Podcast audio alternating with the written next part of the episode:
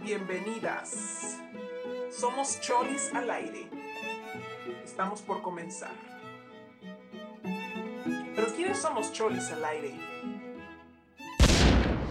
Somos las hijas de Cari, las herederas de la autodefensa de las Gula Soy tu voz y tu sentir sin miedo. Somos las mujeres que te cuidan unas a otras. Somos las que no toleran la censura de nuestras voces y la opresión de nuestras cuerpos. Somos el grito de las mujeres y devotas que piden justicia y que buscan renunciar sus tareas.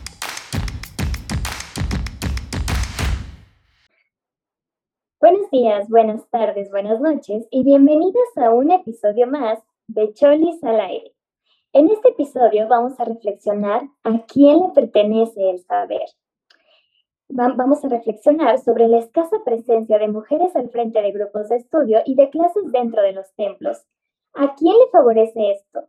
También desmitificamos esto, compartiendo recomendaciones de mujeres que están encabezando grupos de estudio y difusión, que están desmontando este escenario y revisando la participación de las Vaishnavis en el movimiento Hare Krishna.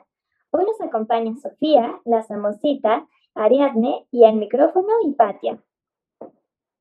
Así que, bueno, vamos a empezar con esta primera pregunta, así que le voy a pasar la palabra a Sofía, quien nos va a dar pie para empezar a reflexionar sobre la distinción entre conocimiento y saber. Gracias, Dipatia. Así es, pareciera que son lo mismo, pero no son igual. El conocimiento es esta recolección de la información acerca de este mundo que conforma lo que hoy se considera el canon de la sociedad hegemónica. Y este conocimiento toma formas a través de la historia, por ejemplo, en el conquistador, que impone una ideología y un modo de vida en el pueblo originario, o en la forma de un hombre machista que somete la sexualidad y el pensamiento de la mujer, o el del maestro que llena la cabeza pasiva del alumno, o el burgués que priva de la información al obrero o incluso del predicador misionero que instruye a los llamados infieles. Entonces vemos cómo el conocimiento se ha utilizado para someter, para oprimir, elitizar, para juzgar y categorizar todo lo que nos rodea, mientras que el saber se ha utilizado para el autoconocimiento y la introspección. El conocimiento se transmite y se replica y se mueve de arriba a abajo, pero el saber crece desde la individua y se transmite horizontalmente. El conocimiento, por su parte, se basa en dicotomías, mientras que el saber sabe cómo integrarlas con sabiduría. El conocimiento se mide, se califica, se categoriza, pero el saber se siente con convicción propia. Por ejemplo, podemos decir, yo sé lo que sé, porque lo viví y lo siento.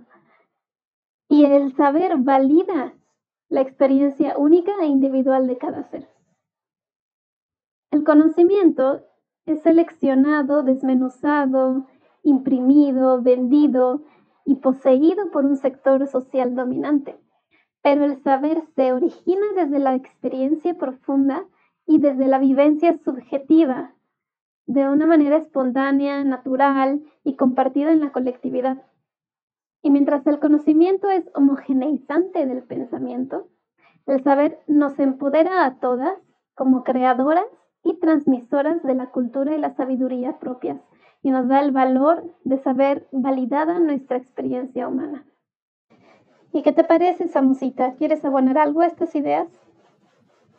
Muchas gracias, Sofía. Y sí, tienes toda la razón, ¿no? Y habría que entonces hacernos una serie de preguntas, ¿no? Saber. ¿Ustedes han escuchado esta palabra? ¿En qué contexto la han escuchado? Creo que no es gratuito que toda nuestra formación, todo el disciplinamiento de nuestros cuerpos desde niños, niñas, pues ha venido atravesado por la palabra conocimiento. Y nos dan esa palabra como si fuera un dispositivo para solucionar nuestra vida presente y futura, ¿no? Como si sabiendo eso, y más bien teniendo ese conocimiento, pues entonces parece que tenemos una defensa ante el mundo.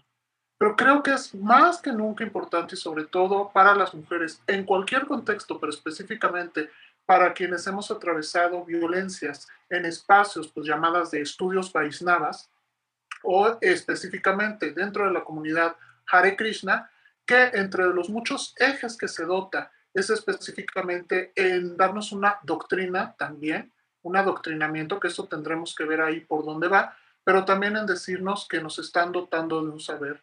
El asunto es cuando el saber se vuelve un ejercicio de violencia, cuando ese, entonces ya no es saber, es un conocimiento, pero más que eso es un disciplinamiento, ¿no? Y entonces tendríamos que regresar a una pregunta originaria para hablar siquiera del saber. Tendríamos que regresar a cómo hemos aprendido. Hemos aprendido como algo que se toma o como algo que se nos es dado como una medicina amarga que se nos hace tragar prometiéndonos que es para nuestro bien, ¿no? Y también yo creo que con esa pregunta vendría a ser toda una suerte de genealogía y de memoria personal y colectiva de entonces a quienes hemos llamado, reconocido y darles y, que hemos dado el lugar de maestros, maestras, guías. Los desencantos van a ser múltiples y más las amarguras, pero si eso sucede, también debemos de valorar algo que nos hemos dado cuenta, que estamos listas para desplazarnos, que somos críticas y que ahora sí estamos en el campo del saber. Saber que eso que se nos ha dado como una forma de violencia epistémica se ha ejercido sistemática, administrativa, estructuralmente en nosotras, y ya no digamos afectiva. Y eso no son, eso incluye incluso nuestros cuerpos, nuestros afectos, nuestras sensibilidades, nuestros sentipensares, nuestros vínculos más íntimos.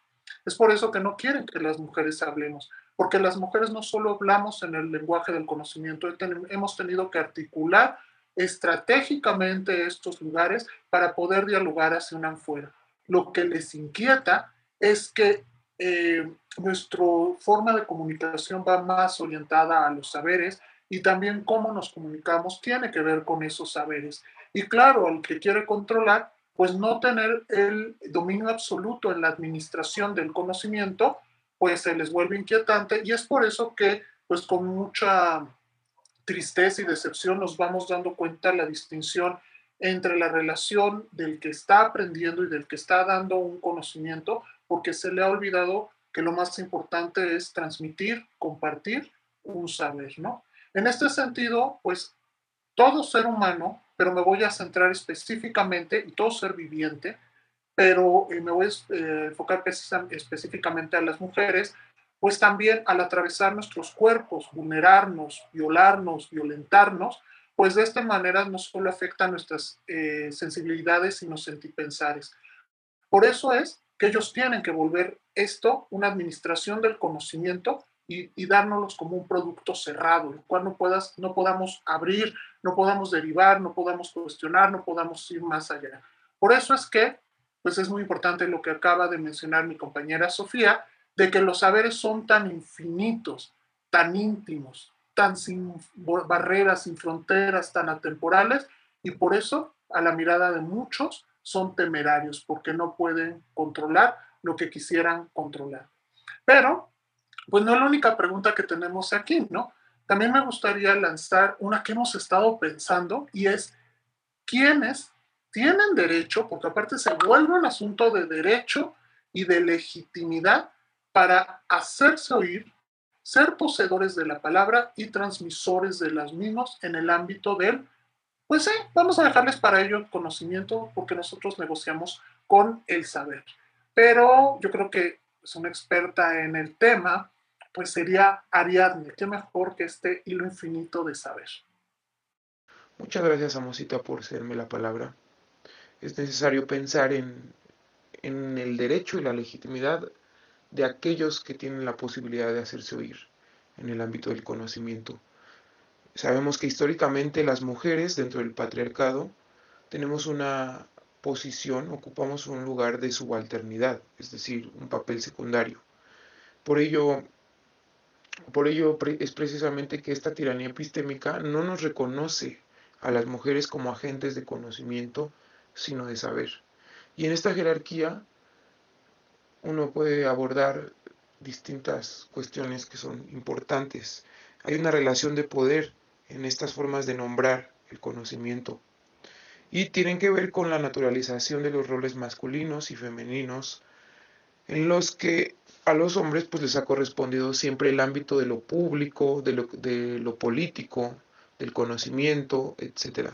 Y en cambio a las mujeres siempre se nos ha relegado al ámbito de lo doméstico. Por ello hay poca presencia de mujeres en, en algunos lugares, nula presencia, tomando el estrado para hablar sobre algunos asuntos de importancia colectiva o común. La esfera del conocimiento como un bien civilizatorio está secuestrada por hombres. Y no hay validación o legitimidad en la palabra y el conocimiento de las mujeres. Eh, y esto, todo esto ocurre, esta hegemonía ocurre al interior igualmente de una episteme, es decir, de una manera de acercarnos al mundo que es patriarcal. Este episteme, esta forma de ser y estar en el mundo implica una pedagogía que, igualmente apela a dicotomías muy nocivas, de ignorancia, sabiduría, muy violentas. Ignorancia, sabiduría, maestro, alumno, sujeto, objeto. ¿Qué lleva al interior esto? Pues una actitud de dominio y de control sobre eso que se va a conocer, sobre lo que se pretende conocer. Eso es en general para el patriarcado el conocimiento, el control sobre algo. Cuando hablamos sobre algo que conocemos, nos preguntamos si dominamos el tema. Entonces, que no nos extrañe que nuestra relación hacia la naturaleza mundo, hacia los otros, hacia nosotros mismos, nosotras mismas, sea de, de explotación y de control. Y de esta misma actitud, de esta misma lógica de dominio, viene toda la gama de oprimidos que genera epistémicamente el patriarcado, en forma de colonialismos de saber. Este colonialismo hacia las mujeres, que son consideradas de poca inteligencia, hacia el salvajismo, llamado salvajismo o primitivismo, que igual supone la hegemonía de unas culturas sobre otras, hacia los niños que son considerados, niños y niñas que son considerados como idiotas, como ignorantes, como personitas que, que no tienen o no poseen ningún tipo de conocimiento o de legitimidad para hablar sobre algo. Eh, y bueno, muchas cosas que implica hablar de este tema. No sé si Hipatia quiere agregar algo. Dale, Hipatia. Y bueno, en cuanto a esta pregunta, eh, algo que me hizo pensar es cómo podemos ir al fondo de quiénes contienen este conocimiento, ¿no? Y yo pienso cómo desde la escuela, desde el kinder, incluso quizá desde antes, se nos planta una persona enfrente por el resto casi de nuestras vidas, ¿no? Y es esta figura del maestro, ¿no? Que muchas veces también eh, funciona para imponer un conocimiento, ¿no? Bueno, al menos creo que en algunos tipos de pedagogías en donde todavía no se implanta bien el poder hacer partícipes a, todos, es una figura muy, muy impuesta, ¿no? Entonces creo que también de alguna manera se vuelve algo muy aprendido. Entonces, bueno, estaba pensando en esa parte, en la parte de los maestros, también algunas veces de nuestros padres, ¿no? Y aquí se viene también a la cabeza una frase que es esta de yo sé, tú no sabes y te callas, ¿no? O yo sé porque yo soy el maestro, o yo sé porque yo soy tu madre o tu padre. Y entonces, bueno, creo que eso también puede ser eh, un factor muy, muy importante cuando comenzamos a normalizar eso, ¿no? Y mismo también a comenzar a, silenciar nuestros propios saberes y nuestra propia validez, ¿no? Como, pues, como, como seres portadores de, de conocimiento, ¿no? Como seres individuales y también como seres únicos, ¿no? Entonces, bueno, esto es algo que a mí me lleva. Y también por otra parte, pensar cómo todo esto se ve ya reflejado más en cuanto al género en este fenómeno del mansplaining. Entonces, yo sé porque yo soy hombre y yo te voy a explicar a ti aunque tú sepas, ¿no? O sea, aunque tú lo estés explicando, yo lo puedo explicar mejor y entonces es una palabra sobre la otra, ¿no? Incluso para invalidar también ese saber o, incluso también ese conocimiento, ¿no? Entonces creo que es importante cuestionarnos también desde dónde viene esto y cómo podemos empezar a, a acostumbrarnos también a validar nuestros propios saberes, ¿no? Y empezarle a dar también valor a nuestra palabra. Entonces, bueno, esta es mi reflexión. Vamos a pasar a la siguiente pregunta, que dice, ¿cómo se reproduce este paradigma en la esfera de la religión?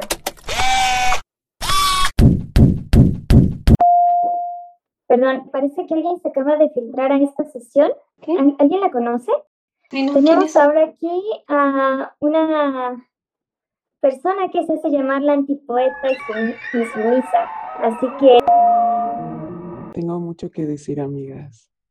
Me encanta hackear conversaciones interesantes de Zoom y pues al escuchar esta pregunta me fue inevitable conectarme y darles la cara porque yo también viví en el contexto del templo y y pienso que ahora es muy importante que nosotros también tenemos ese poder de legitimar nuestros saberes y, y no necesitar que alguien más los, los haga legítimos o los, o los apruebe.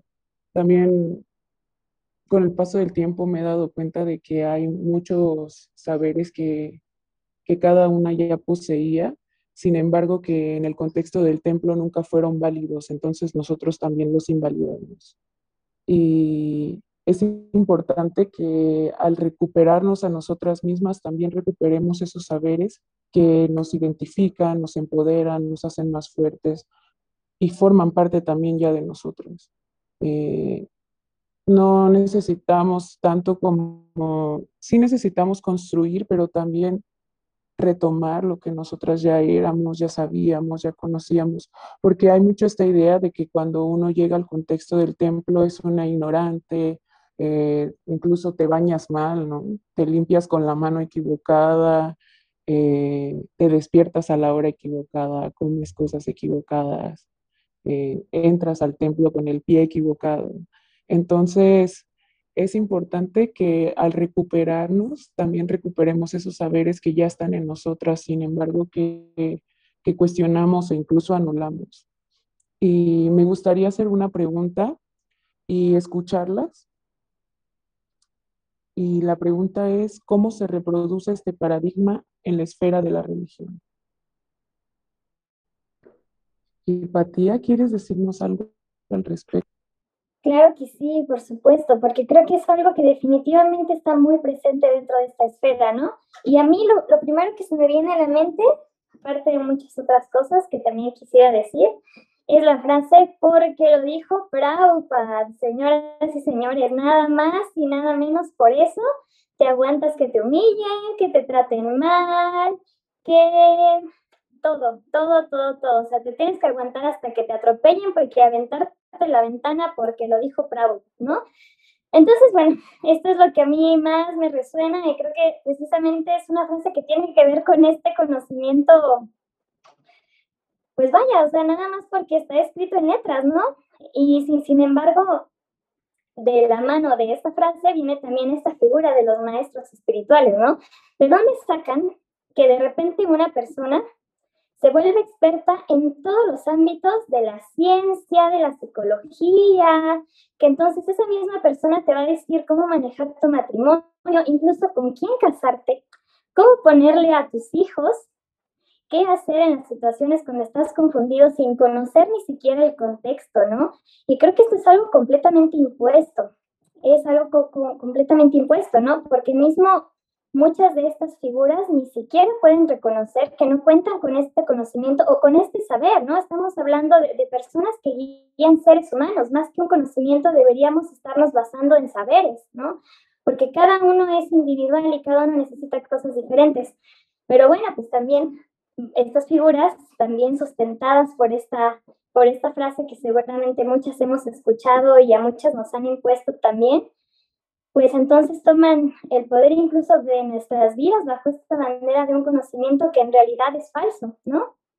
Porque, pues sí, mismo si estamos practicando espiritualidad, ¿cómo podríamos generalizarla debajo de, de, una sola comprensión, ¿no? Entonces, uf, yo creo que esta es una de las maneras principales en, las que yo creo que están en, en esfera específicamente también Vaishnava, por así decirlo. Y es eso, ¿no? ¿En qué parte perdemos nuestro saber y lo invalidamos? ¿En qué parte aceptamos todo lo que nos dicen ciegamente, aún sabiendo que nos hace mal, ¿no? Porque muchas veces ya sabemos qué hacer, pero por una norma de tener que preguntarle todo al maestro espiritual e invalidarnos a, a nosotros mismos, a nosotras mismas, pues entonces una termina a, expensas de todo este conocimiento que al final de cuentas no es una garantía, no es una garantía de nada y mucho menos una garantía espiritual. Entonces, bueno, veo que la Samosita anda con muchas ganas de decir algo, así que vamos a, a escuchar qué nos quiere. Es que entre las frases célebres para unirme a tu, a tu listado, pues te aplican aquella de tiempo, lugar y circunstancia, sí, pero a tu conveniencia, ¿no? O sea, tiempo, lugar y circunstancia cuando a ti te acomoda, ¿no? Entonces, este, de hecho, en el Bhagavad Gita, hay, ahorita no tengo, pero en unos minutitos eh, les voy a conseguir para que vayan y lo lean, que es la infalible donde todos los devotos se defienden. Les voy a decir exactamente cuál es. Nada más que me den unos segundos para ir por ella para que la lean, donde todos se defienden, que incluso el más caído de los caídos, porque ahí sí son este, hojas caídas a los pies de lotos de los maestros y así, soy un humilde servidor y el instrumento de su amor y toda esa cursilería y esa melosidad que suena falsa e instrumental cuando vemos que no son ni siquiera capaces de respetar a sus semejantes, a sus familiares, a sus madres, etc. ¿no? Pero también nos aplican la de este, esa, la de tiempo, lugar y circunstancia, y también tienen otra. Cuando usted sea una practicante, una devota más avanzada, o sea, no, pues este qué, pues qué tipo de juego, serpientes y escaleras más bien parece lo que quieren jugar, porque ya nomás con el avance, pues cómo, o sea, es turismo vaisnávico, así como el turista mundial, pues vamos a hacer un juego que sea turista vaisnávico, porque incluso cuando uno lee los propios escritos, claro, lee la parte esta que incluso el daño más grande, siempre que sea un devoto sincero, se le puede perdonar, sí, pero leen selectivamente. Entonces, solo denme unos segunditos. Ahorita regreso y les digo, les decimos cuál. Nada más para que se, pero por favor no hagan lo que hacen nuestros compañeros Vaisnavas, que tranquilamente nomás se leen la parte, ay, hasta aquí me acomoda. Y toda la otra demás parte que dicen que esto no se puede estar repitiendo, que ah, no hay memoria selectiva, que es lo que sucede. Como dice Hipatia, con y sin que lo haya dicho alguno de los, eh, pues no digamos solo Prabhupada, sino alguno de los otros, digamos, eh, seguidores de las voces que seguimos, no, pues el Bhagavad Gita 930, a ver si recuperamos algunas partes, porque este, lo más grave aquí, tenemos que ser sinceras, es que le argumentan muchas cosas que dijo Prabhupada, pero cuando tú le dices, ok, ¿dónde está la grabación? ¿Dónde está el documento? ¿Dónde está el momento? No está. No estoy defendiendo porque también sabemos que hay este que hay momentos históricos, concretos, conceptuales que se tiene para con nosotros y no podemos echarle la responsabilidad a otra persona por nuestro proceso intelectual, personal, espiritual, etcétera. Pero una cosa que sí es que, pues, ah, retomando este argumento de tiempo, lugar y circunstancia, ah, bueno, no es ese tiempo, no es el lugar, no es ese lugar, no es esa circunstancia, no son preocupada y ni siquiera son devotos puros. O sea, bola de ridículos que ni siquiera les queda esto mismo que. Digo, también tantita coherencia, congruencia y lo demás me lo ahorro porque, pero ya saben, ¿no? O sea, por favor, que les encanta decirnos Mataji, sí, también tantita Mataji, ¿no? Pero bueno, pues también me encantaría, no sé si por ahí tengamos otra palabra. Sí, pues justamente, ¿no? Eh, concuerdo mucho contigo, mi sabrosa Samosita. Y sí, ¿no? Realmente, ¿quiénes son los que nos explican las escrituras, ¿no? Pues siempre es una figura masculina. Y aquí yo creo que vale la pena mucho, mucho, mucho remontarse también a una comprensión histórica de dónde viene todo lo que leemos, ¿no? O sea, históricamente toda esta cultura india, que incluye obviamente todas las, las escrituras, todos los versos védicos, incluso todos los significados, porque Prabhupada era proveniente de India, pues viene de, de, una sociedad completamente machista, ¿no? Donde incluso había un sistema de castas, donde se, se te discriminaba por la familia en la que nacías, ¿no? Entonces creo que también entendiendo la historia de dónde viene todo esto, incluso podríamos remontarnos hasta la naturaleza de las leyes de mano, ¿no? Que ciertamente eran normas planteadas de hombres para hombres y que no eran dirigidas hacia, hacia las mujeres porque ellas ni siquiera las, las podían leer. Era un manual de cómo tenías que tratar a tu esposa, qué le pasaba al otro también si te la bajaba, porque ahí sí, tremendo regañón, ¿verdad? Aunque ahora, pues las mismas personas, hombres que nos las explican, pues nos, nos dicen que esto nos conviene porque nos protegen, cuando en realidad solamente estaban pro protegiendo su casta, ¿no? Entonces, creo que vale la pena mucho re remontarse también a estos hechos históricos porque pues nos damos cuenta que al final de cuentas este conocimiento, y lo digo entre comillas también, pues siempre ha estado en, las manos eh, de los hombres, ¿no? Entonces, ¿en dónde vamos a encontrar también este punto, ¿no? En, en donde todos seamos parte, porque no parece que vayamos por, por buen camino. Y bueno, creo que la Samusita ya tiene por ahí listo lo que nos quiere decir, así que voy a regresarle la palabra. Pues ya lo había comentado Sofía en, acá en nuestra comunicación privada, pero sí, efectivamente, es para quienes quieran consultarlo, es el texto 930, pues del Bhagavad Gita, tal como es la versión que yo estoy ahorita citando, es la versión de Bhaktivedanta Swami Prabhupada, ya que tanto les encanta estarlo metiendo ahí en el enjuague, y pues porque si tienen cierta deficiencia este, de localizarlo, con gusto les orientamos, porque hasta para eso somos también maestras. La página 477, versión Pocket en español. Y pues vayan a leer, pero no le lleguen hasta donde les come. Terminen hasta el texto 31 y entonces allá. Por eso es que para su lógica machista, aparte desvirtúan las historias y por eso les encanta las historias como de la de Kunti, ¿no? Así súper, ay, por el marido y aguante, bla, bla, y amorosa pero desvirtúan un amor sincero de protección y todo y lo vuelven así como una historia de sometimiento. Pero por favor, queridas que nos están escuchando, que está dentro de la conciencia Hare Krishna Vaisnava o que se ha topado con alguno de estos sujetos mareadores, váyanse así con ese mismo, porque con este es con el que se defienden. Pero si uno termina de leer, se van viendo que pues ya sabemos que tienen eh, deficiencias lector, lectoras y de comprensión, eso ya es evidente, pero este, pues hay que recordarles, hay que enseñarles a leer, ya que tienen pues no solo ignorancia en el estudiar, sino en el pensar, y la palabra, eso es más ofensivo, ¿no? Eso sí es una ofensa, no que una mujer denuncie una violación o denuncie a gurus, denuncie autoridades abusivas. Esto sí les debería ofender, manipular, usar, desvirtuar y este, descontextualizar una palabra que según ellos adoran y es muy sagrada, ¿no? Esto me parece más grave y más ofensivo. Eh, y pues, no sé, Sofía o antipoeta insumisa, pues si gustan comentar algo. Sí me gustaría decir algo. Estaba pensando que, que cómo ha sido, se ha tomado una muy mala interpretación de lo que es el gurú, ¿no? Cómo se le ha dado un lugar tan central en nuestras vidas, pero también por esa pues apatía de vivir, ¿no? Esa hueva de tomar nuestras propias decisiones en la vida y de dejarle toda la responsabilidad a alguien más y que en el caso de que nuestra vida no vaya como queramos, pues tener a alguien a quien reclamarle, ¿no?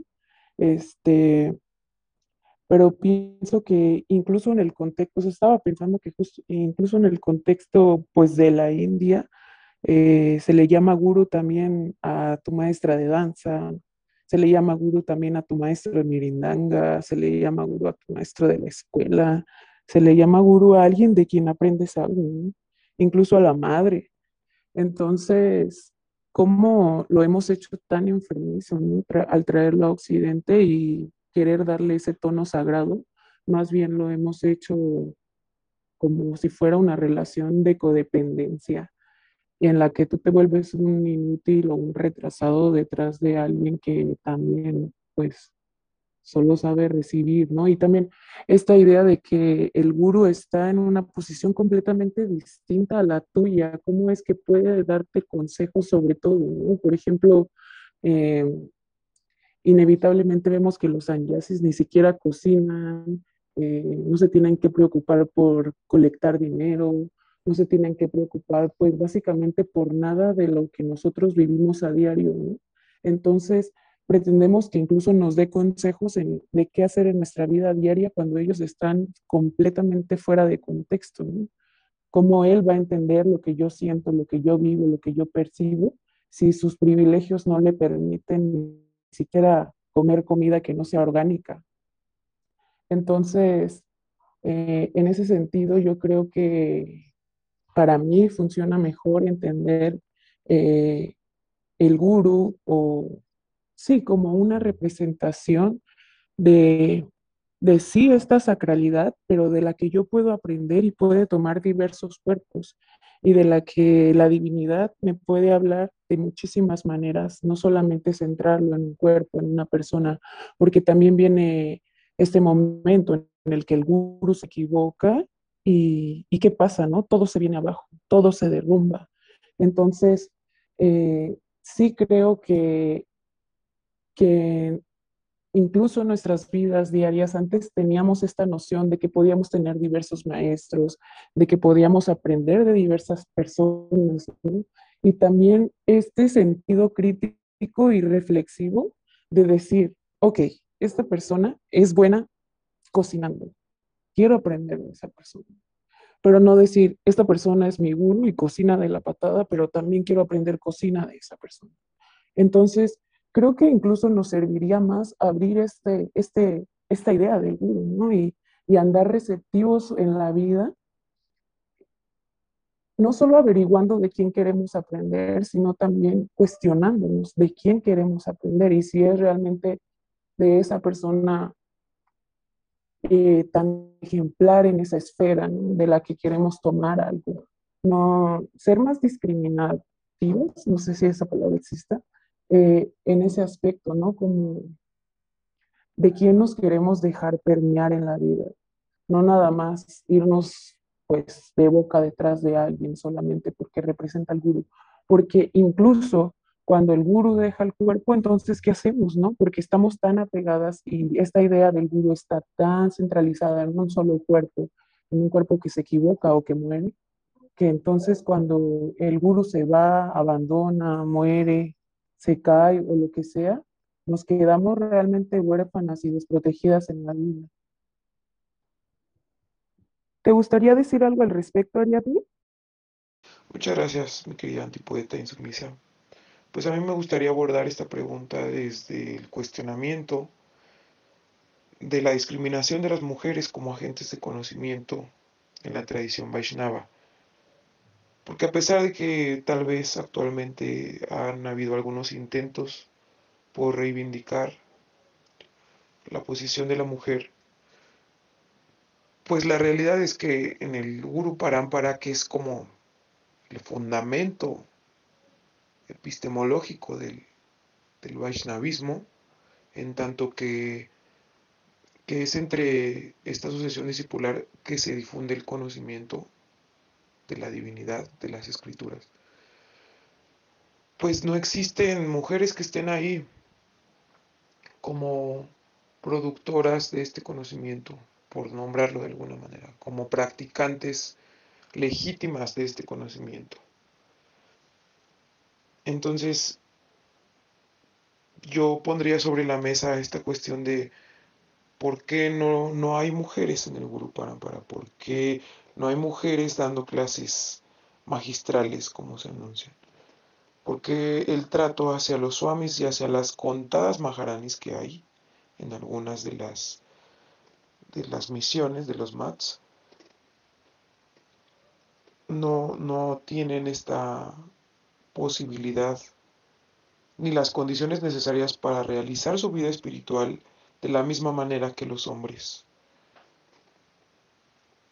Eso se ve, como decía, en el trato incluso que reciben.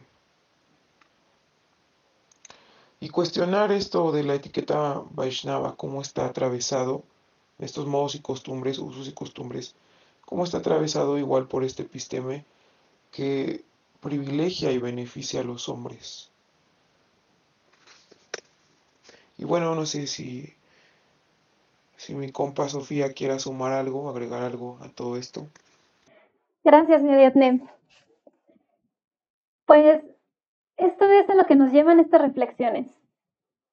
¿Cómo podemos abonar desde nuestro saber femenino, nuestra sabiduría, a la creación de conocimientos, de información y de experiencias materiales y espirituales? Al respecto, primero quiero dar un ejemplo muy práctico de cómo están impactando las voces de las mujeres. Yo personalmente ya no soporto en algunos casos y simplemente ya no me interesa ni me atrae escuchar clases dadas por hombres. Es algo que ha estado pasando y no solo a mí, curiosamente, sino he escuchado muchas otras devotas manifestar lo mismo. Porque desde que ha empezado esta ola, este movimiento en que las discípulas de Prabhupada están alzando la voz y están poniendo sus memorias y sus saberes en papel para que trascienda su palabra, yo veo cómo esto está impactando y transformando el entendimiento de las Vaishnavis, de cómo amar a Dios desde la plataforma del cuerpo femenino y ver eso como una experiencia empoderante y dignificante. No como nos lo quisieron pintar, ¿no? Como que la mujer es la que está en desventaja y solo puede obtener ese conocimiento a través del guru esposo, ¿no? Entonces, esa ha sido una revolución. Y en esto están aportando muchísimo las devotas. Para contrastar esto, también quiero compartirles un poema que para mí representa justamente esta esta dicotomía o esta incompatibilidad del conocimiento y el saber. Y va así, es un poema corto de Walt Whitman. Se llama Cuando escuché al doctor astrónomo. Cuando oí al doctor astrónomo, cuando tuve ante mí las pruebas y los números dispuestos en columnas, cuando me presentaron los cuadros y diagramas para que los sumara, dividiera y midiera, cuando desde mi asiento oí al astrónomo dictar su conferencia y suscitar aplausos en el aula, me harté de pronto, inexplicablemente. Y luego de pararme y de salir, me fui a deambular solo, en el húmedo aire místico de la noche.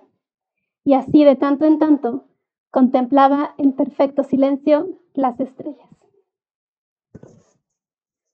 Y para mí esto representa justamente la diferencia entre este conocimiento árido y seco de la filosofía Vaishnava, que claro es una parte importante y es una manera de entender y explicar la existencia y la creación y el universo. Pero está incompleto si uno no experimenta, sale y voltea a ver al cielo, y voltea a buscar la cara de Dios en la manifestación cósmica, en la naturaleza, en otras personas. Y es un hecho que las mujeres tenemos esa sensibilidad, también esa propensión a poner en la práctica la empatía, el amor, la compasión en nuestra vivencia, en nuestra cotidianidad con nuestras hermanas, ¿no? nuestros hijos, nuestras amigas. Es algo que hasta se nos da natural, es una ventaja, no sabría si decir que es biológica, pero definitivamente hay algo muy poderoso en las devotas en el acto de poner en práctica y darle vida al conocimiento árido de la filosofía hegemónica. Entonces, en ese sentido, las devotas podemos eh, aportar al saber Vaishnava, la experiencia Vaishnava, esta empatía, la horizontalidad, el dar prioridad a la calidad de las relaciones humanas sobre los fines, sobre la producción del conocimiento. Y al final esto es lo que nos vuelve humanas y es la base de las relaciones espirituales, la conexión entre almas. Entonces, el saber femenino también es una plataforma impulsora de la vida espiritual. Y finalmente yo también quiero hacer un llamado a la acción o hacer una declaración, una postura, en que yo abogo por una ya muy necesaria y urgente revisión del Shastra desde una epistemología feminista. Y también es muy necesario un Srimad Bhagavatam comentado por una mujer, por una Vaishnavi, una Prabhi, una Gurvi. Cuéntanos, Amosita. Nada más decir que me sumo, pero veo que también Hipatia, desde luego, y de todo lo que acabas de decir, Sofía, urgente, porque seguramente sí están por ahí los textos. Nada más que estas historias, que muchas de ellas son de mujeres y sostienen los momentos más fundamentales de eso que nos llega en los textos, eh, después son apalabrados por hombres. Pero la cantidad de deidades, mujeres que están presentes, son grandísimas, ¿no? Entonces, pues nada más le paso la palabra a Hipatia que está queriendo dar con todo en este tema. Sí, pues yo solamente quería agregar brevemente algo que ahorita tras las palabras de Sofía se me vino a la cabeza y es una frase que yo rescato mucho o una idea del feminismo comunitario, ¿no? Que tiene muy, muy presente que mientras solamente los hombres estén, digamos, a la cabeza del mundo, el mundo está incompleto, ¿no? Es como si fuera un cuerpo partido a la mitad. Y en este sentido, muchas veces nos preguntamos por qué eh, organizaciones como ISCON, eh, no sé, cualquiera eh, cojean tanto, ¿no? Y es porque solamente está a la mitad.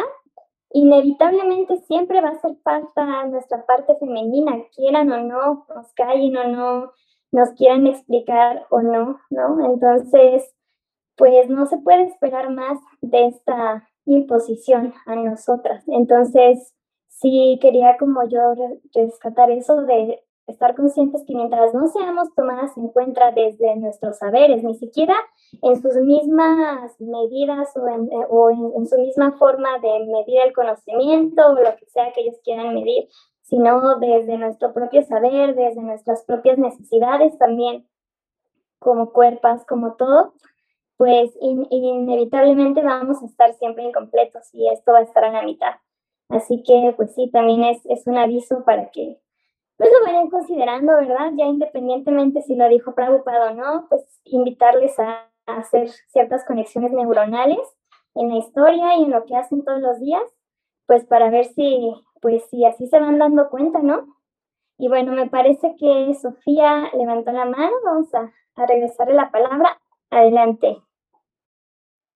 Sí, pues yo ya, yo ya me muerdo de emoción de escuchar las palabras finales, los saberes de la samosita.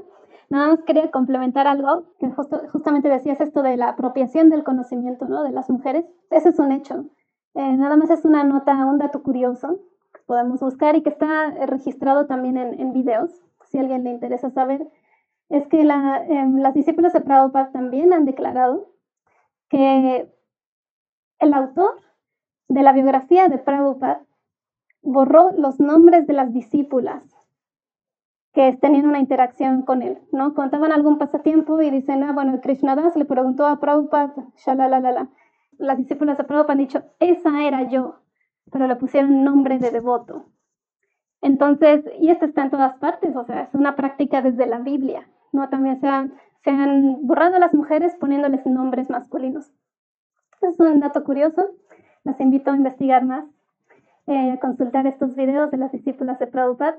Y ahora sí, Dale, Samosita. Pues justo ya nada más para ir cerrando y decirles que ya que se les da también, porque ah, cómo le meten a uno su manual de etiqueta Vaishnava, no, no se rompan tanto la cabeza, saben también que ya saben, ya pueden sacarlo y eso sí de su autoría sin necesidad de plagiar a nadie, el manual de Mansplaining Vaishnava, que eso sí, ¿cómo lo hacen?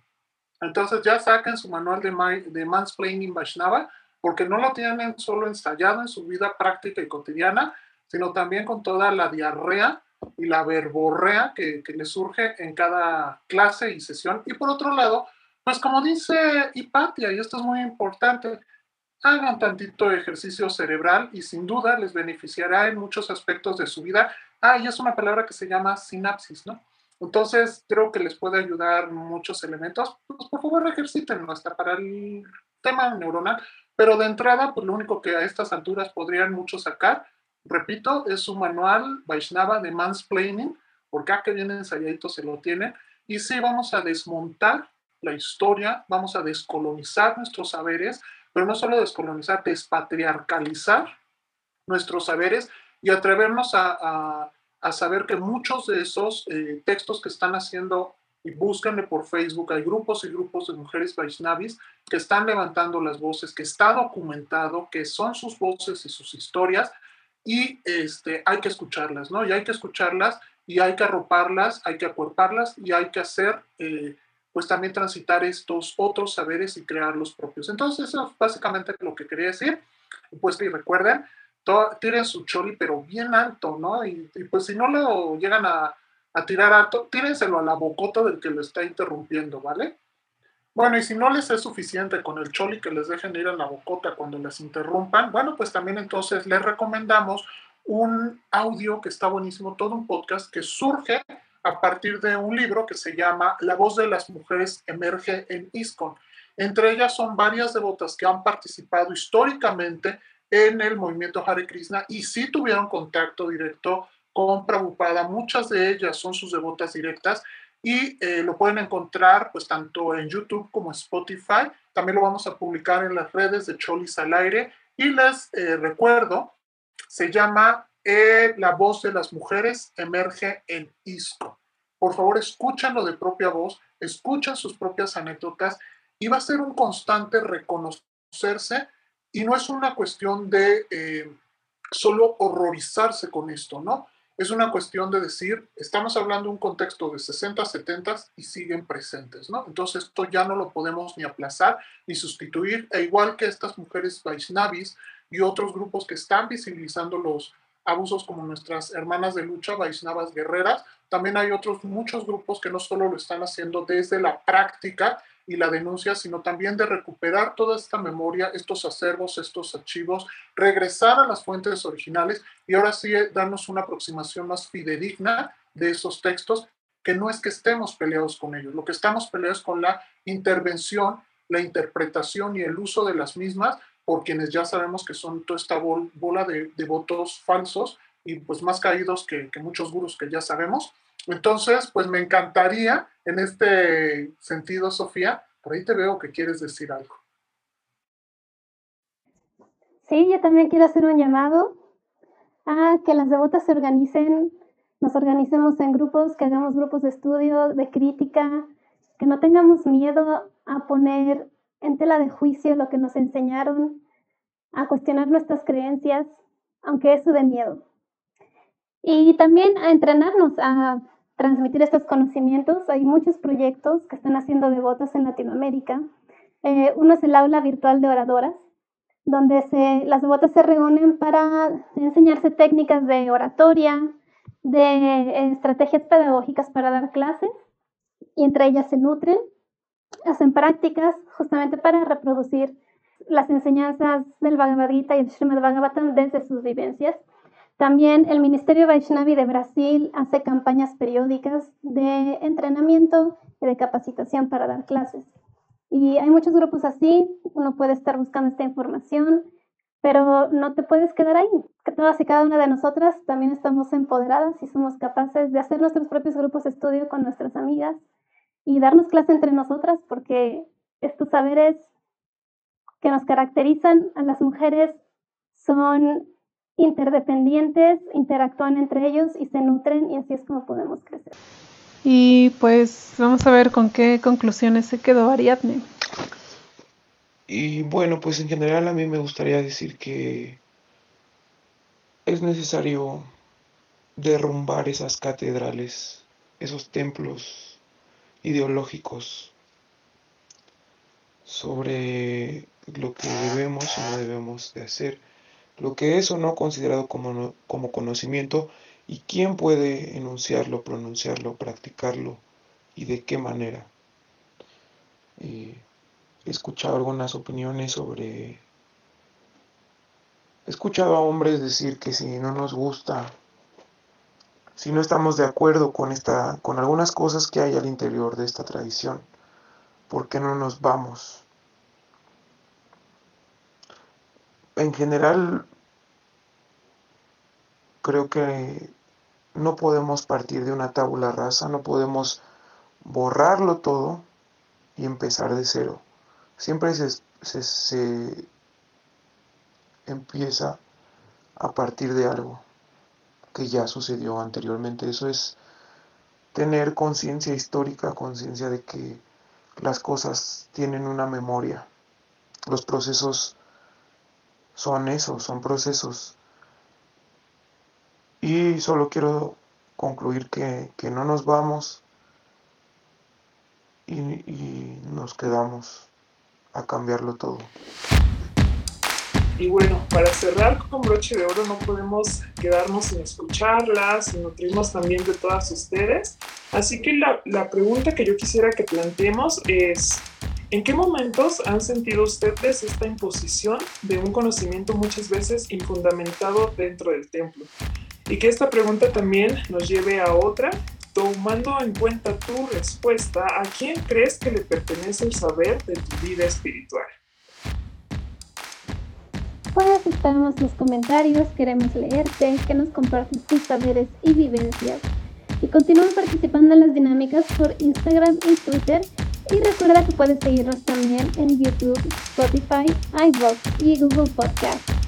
Y te invitamos a que todas juntas extirpemos al patriarcado del conocimiento opresor. Y qué mejor que empezar por lanzar tu choli al aire.